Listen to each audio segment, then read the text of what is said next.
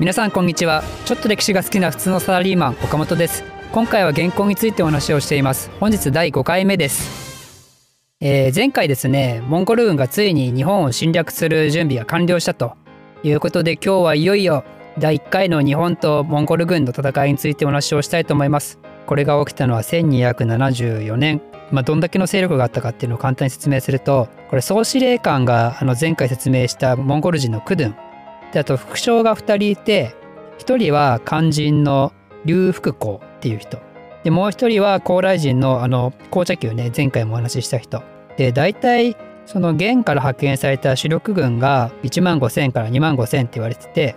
それプラスあの高麗側からあの軍出せって言われて5,000から大体8,000人ぐらい。だから全部で4万人弱ぐらいかな。この高麗軍の方をまとめてたのはあの金宝慶っていう人だったんですけど、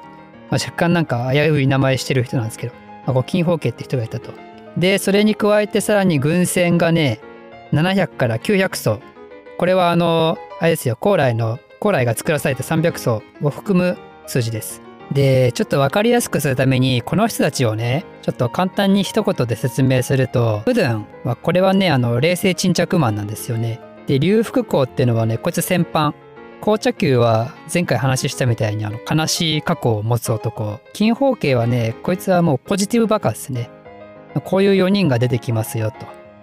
でこの人たちねこの大軍団を引き連れて最初に対馬に着くんですよ。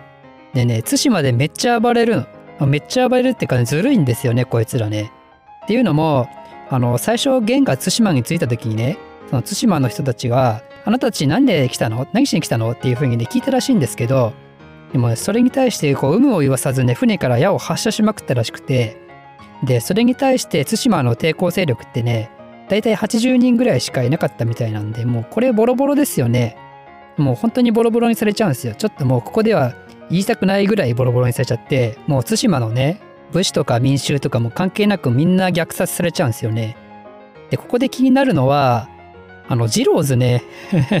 彼ら対馬出身でしたよね。この時ジローズどうしたんだろうってすごく思いますね。やっぱこう歴史に出てこないから気になっちゃうけど彼らも殺されちゃったのかな。でねまあその対馬でかなり謀略を働いた後対馬から今度は壱岐あと備前の沿岸まあここらでも暴れ回るわけですよ。この対馬と同じようにね。でその後あの博多湾の方に到着してでいよいよ日本との戦闘が本格化すると。でまあなんかいろいろ戦いがあったらしいんですけど赤坂の戦いとか鳥飼型の戦いとかね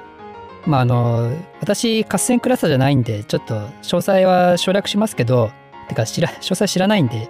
語れないんですけどまああの一一つ言うとしたらあの現行の有名な絵ねこれはあの鳥飼型の戦いの中の一部だったらしいですよ。で、まあ、結果から言うと博多湾ついてね日本と戦ってで、まあ、結果から言うとっていうか結果みんな知ってると思うんですけどモンゴル軍が神風にあって敗退したと。今日は本当にそうなのっていうところをねちょっと多方面から分析していきたいなと。あのね神風にあって敗退したっていうのは大体日本の歴史のあの記録から言われてることで本当にそうなのっていうね大体歴史のこういう記録書っていうのは特に昔に遡れば遡るほどねその自分たちの国にいいように書いてあるんでちょっとねそれをそのまま信じるのが危ういんですよ。で今回あの運がいいことにね元も多国籍軍だからあの元の記録もあるし高麗の記録もあるしで日本側も記録もあるしね、まあ、こういういろんな記録を見ながらちょっと分析をしていきたいなと。ということでまず最初は日本側。あのね日本側の記録だと名前は出てないんですけど劉福光この副将ね。こいつを矢で倒したと。そういう記録が残ってるんですよね。でこうやって副将を倒したんだけどでも日本軍っていうのはちょっとやられちゃってで博多を放棄してね敗退したと敗走したとだけど次の日行くとなんと元軍はこう姿を消していたとそういう状況になってたっていうことなんですよねというのも、まあ、なんでそうやって姿を消したかっていう解説まで載ってるんですけどなんとね八幡の神の化身がこの後出てきて元軍を攻撃したと。でそれに驚いた元軍はね海に逃げてさらにそれに対してこの化身が追い打ちをかけると。なんと海からね不可思議な火が燃え広がってこの元軍をめちゃめちゃに燃やし尽くしたと。でさらに逃げたやつも神風で粉々になるとということらしいんですよ。もうにわかに信じがたいと。そうなりますよね。でじゃあ次ね。次元。元の記録。元はね実はあんまり記述ないんですよ。一言ね元軍はもう整わなかったと。でさらに矢も尽きたからもう帰ったと。でこの龍福公のねこいつが撃たれたっていう話はねないんですよ。この中でまあ撃たれたっていうか別に死んでないんですけどやられたっていう話はここには載ってないんですよね。でしかもね博多に行く前がすごい暴れて勝ちまくってるって話はしてるんですけど博多湾に着いた後の話はないんですよ。なんかやっぱ怪しいですよねこれもね。で次最後高麗。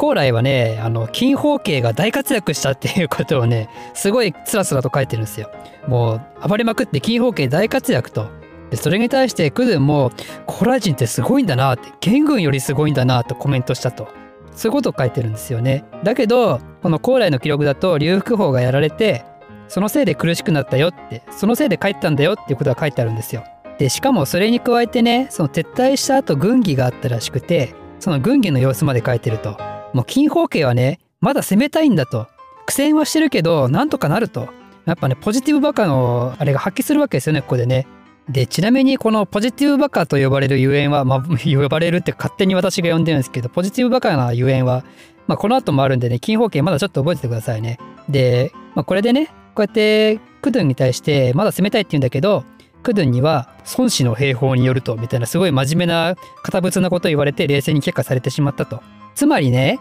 この各々の言い分をまとめると高麗は俺らは頑張ったし俺らのせいじゃねえしむしろ俺らまだ戦いたいっつってんのにクドゥンがダメって言ったからだしみたいなそういうことなんですよね。でそれに対してゲンはいやまあね俺ら最初からやる気ねえしみたいないや好きだしなみたいな、まあ、この身内がやられたことは一切書いてないですからね。で最後に日本は俺ら日本の神様の力なめんじゃねえぞボケっていうねそういうことを言うわけですよね。つまり複合的に見た私の仮説だと私の仮説っていうか、まあ、きっとこういうことなんでしょうけど、まあ、最初はモンゴル軍は好調だったんですよね。だけどとあるトラブルでねこの副将の劉福公がやられたと日本軍なかなかやるなとってなるとだんだん苦戦してくるわけですよねこの軍が乱れてくるからね。もう後方からのね支援もなくなってくるしもういよいよ撤退した方がいいんじゃないの？っていう話になってきて撤退したと。ただ撤退した後不運なことに台風に遭ってしまったと。で、まあ結果としてね、この台風に遭ってかなり被害を被るんですけど、確か1万3000人とかそんくらい死ぬんですけど、けど別に台風あろうがなかろうがもう撤退してますよね。だから台風っていうのは撤退後に起きた不運なことであって、それが直接の要因ではないと。で、ここで疑問に浮かんでくるのが、いや、日本さ、普通に頑張ってモンゴル軍追い返したんだからそう書きゃいいじゃんっていうね。でもなんでそれを日本は述べないで、しかも日本軍は敗退したなんて書いて、で神様のおかげにしたのかと。そういうとこですよね。実はね、これなんか国内の政治的な事情があったらしくて、この神風が起きたのは神社や寺による祈祷のおかげだと。こいつらが祈ってモンゴル軍を撃退したんだと。そういうことを言いたかったわけなんですよね。で、それによってこの神社や寺っていうのが幕府にね、すごい恩賞をたかるんですよ。俺ら頑張ったんだから俺らに金よこせと。で、ここで日本側の記録ね、この原稿について述べてるこの記録を見てみると、これは八幡宮道訓っていう記録なんですよね、元ネタが。これは何かっていうと、作者は不明なんですけど、まあ神社関係者だろうと。ってなったらもうこれ決まりでしょう。こいつら書いたでしょ。こいつらが自分たちの家に結局書いてるわけですよ。海から不可思議な火がとか、そんなもん、そんな、そんなもんねえわって。だからあんまりその幕府のねおかげで勝ちましたよなんてするとこの神社とかねお寺の人たちのその立ち位置が良くないと。ということでそういうふうに神風っていうものをね全面的に押し出したんじゃないかなというわけですよ。まあこれはね、あくまで私の持論なんで、もう岡本仮説なんで、なんでこれが正しいのかどうかっていうのは私は保証しませんけど、まあ多分そういうことだろうと。というわけで、不覚にも撤退したモンゴル軍、これが、これからね、どういう風に動いていくかってところはまた次回以降お話ししたいと思います。このチャンネルを少しでも面白い、ためになると思っていただいた方は、いいねとチャンネル登録のほどよろしくお願いいたします。ではまた